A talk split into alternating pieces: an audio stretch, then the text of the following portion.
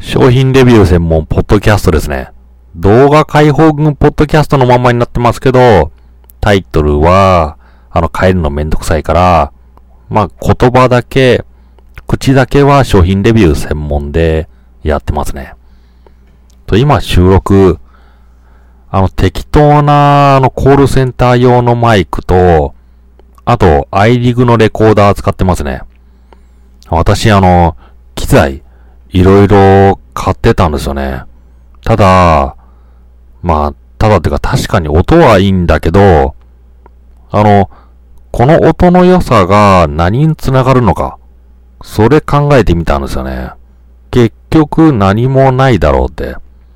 あの、みんな、あの、明瞭な音、明瞭な音、明瞭な音は気にしてるんだけど、この、ハイファイな音、あの、クラシックとか録音するような音、そういうものを、あの、私のコンテンツに求めてるわけじゃないですからね。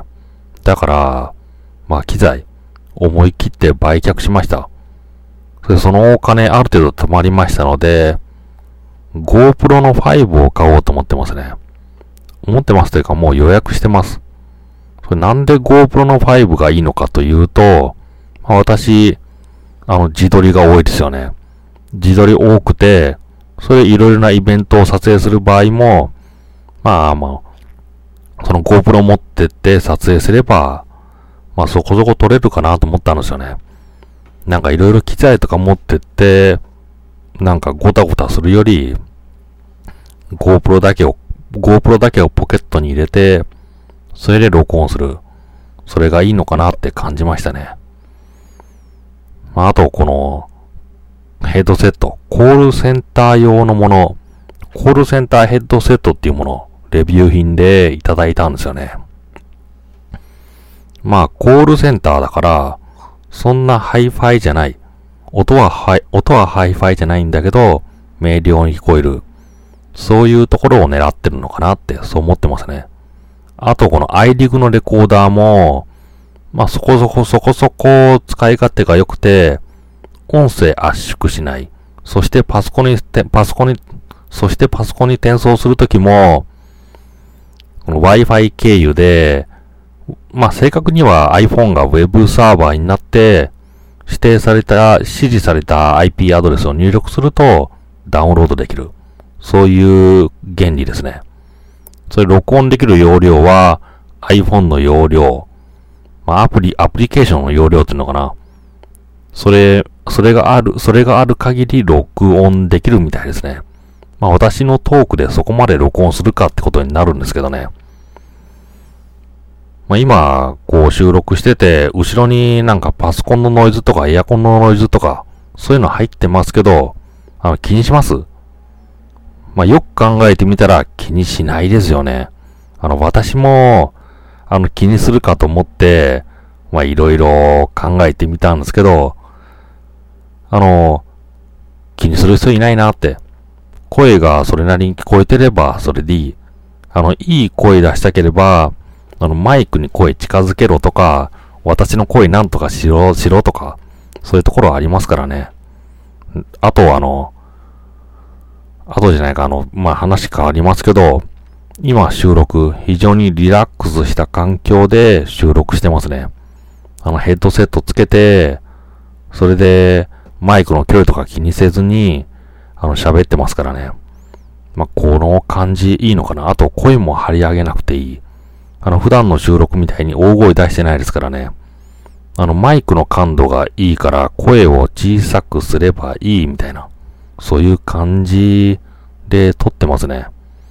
まあ、なんか、機材とか含めて、あの、昔に戻ったかなって。いろいろ撮影機材買ってみた。ただ、買わないと無駄かどうかわかんないですからね。あの、私実は昔、あまり機材とか買わなかったんですよね。確かにそれも後から考えれば、堅実な感じですけど、買ってこそ無駄に気づくみたいな、そういうところがあるんですよね。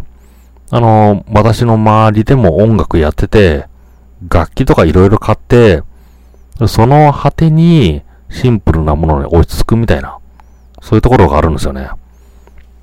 だからそのシンプルなものに落ち着く中で、この道があるのかなって。そんな感じだと思うんですよね。